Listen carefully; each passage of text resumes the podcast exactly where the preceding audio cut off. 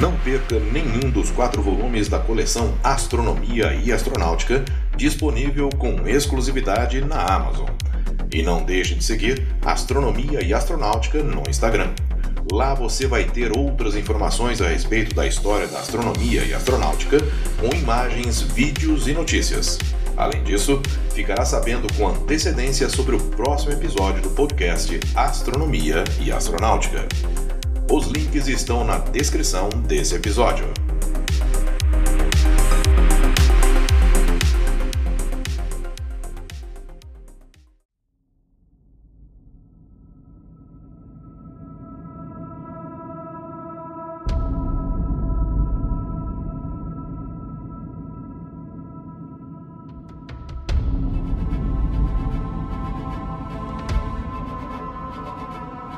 considerado o pai dos foguetes, anteviu o posterior desenvolvimento da tecnologia espacial.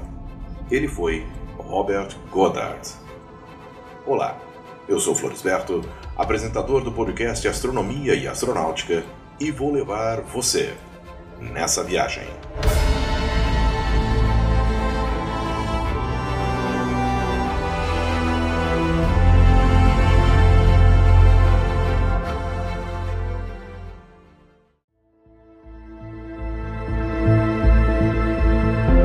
Nascido em 5 de outubro de 1882, na cidade de Worcester, Massachusetts, nos Estados Unidos, Robert Hutchins Goddard estudou no Instituto Politécnico de sua cidade natal e na Clark University, onde se especializou em física.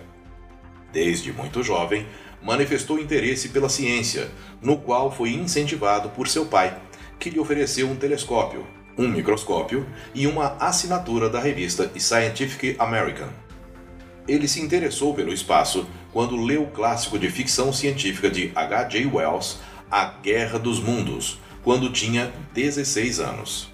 Em 19 de outubro de 1889, aos 17 anos, Goddard subiu em uma cerejeira para cortar alguns galhos e, no alto da árvore, teve uma inspiração.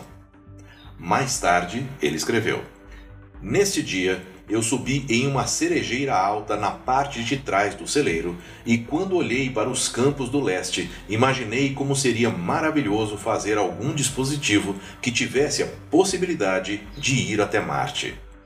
Ele disse que era um garoto diferente quando desceu daquela árvore. Entre 1909 e 1943, lecionou em diversos estabelecimentos de ensino inclusive nos dois onde estudou.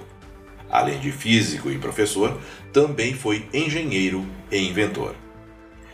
Em 1914, enquanto era instrutor e pesquisador da Universidade de Clark, começou a realizar pesquisas sobre foguetes. Ele encomendou vários suprimentos que poderiam ser utilizados para construir protótipos de foguetes e passou parte de 1915 em preparação para seus primeiros testes. O primeiro teste foi feito com um foguete de pólvora e aconteceu nesse mesmo ano. O lançamento foi um sucesso. Após esse teste, Goddard verificou em ensaios estáticos realizados em laboratório que o foguete de pólvora estava convertendo apenas cerca de 2% da energia térmica de seu combustível em empuxo. Ele passou então a utilizar os chamados bico de Laval, geralmente utilizados em turbinas a vapor. Em meados de 1915, a eficiência já estava em 40%. Conectando uma câmara de combustão cheia de pólvora a vários bicos de expansão convergentes, ou bicos de Laval, Goddard chegou a uma eficiência de 63%, com velocidades de saída dos bicos de 2.134 metros por segundo. Poucos o reconheceriam na época, mas este pequeno motor foi um grande avanço. Esses experimentos sugeriram que os foguetes poderiam ser poderosos o suficiente para escapar da Terra e viajar para o espaço. Como os custos de sua pesquisa estavam aumentando, em 1916, Goddard solicitou e o Smithsonian Institution concedeu uma bolsa de 5 mil dólares. Depois, a Universidade de Clark contribuiu com mais 3.500 dólares para o seu laboratório de física. No final de 1919, o Smithsonian publicou o trabalho inovador de Goddard, chamado Um Método de Alcançar Altitudes Extremas, do qual foram feitas 1.750 cópias que foram distribuídas por todo o mundo. O relatório de Goddard é considerado como um dos trabalhos pioneiros da ciência dos foguetes. Mas, na imprensa, o trabalho de Goddard teve uma repercussão negativa, sendo ridicularizado, fazendo com que o Smithsonian não fizesse publicidade do trabalho. Em 12 de janeiro de 1920, o Smithsonian, em uma matéria de primeira página do The New York Times, relatava sobre um foguete de múltiplas cargas e alta eficiência que podia enviar aparelhos de gravação para altitudes moderadas e extremas dentro da atmosfera terrestre. Além disso, mencionou uma proposta para enviar uma carga suficientemente grande da mais brilhante pólvora que seria inflamado após o impacto no lado escuro da Lua e que seria visto através de um telescópio poderoso, o que comprovaria a chegada do foguete ao destino.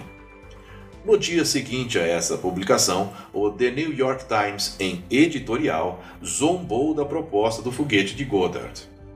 Esse editorial pressionou ainda mais a proposta de Goddard para lançar um foguete além da atmosfera. Em 1924, Goddard publicou um novo artigo explicando como seu foguete poderia ser impulsionado no vácuo e mais uma vez não foi compreendido pela maioria. O governo norte-americano não dava apoio nem importância aos estudos de Goddard mas ele influenciou outros pioneiros dos foguetes na Europa, como Hermann Oberth e seu aluno Max Valier. No próximo episódio, vamos ouvir como foi o início do uso de combustíveis líquidos em foguetes e que é utilizado até hoje. Eu sou Floresberto, produzi e apresentei esse podcast Astronomia e Astronáutica. Até a próxima viagem.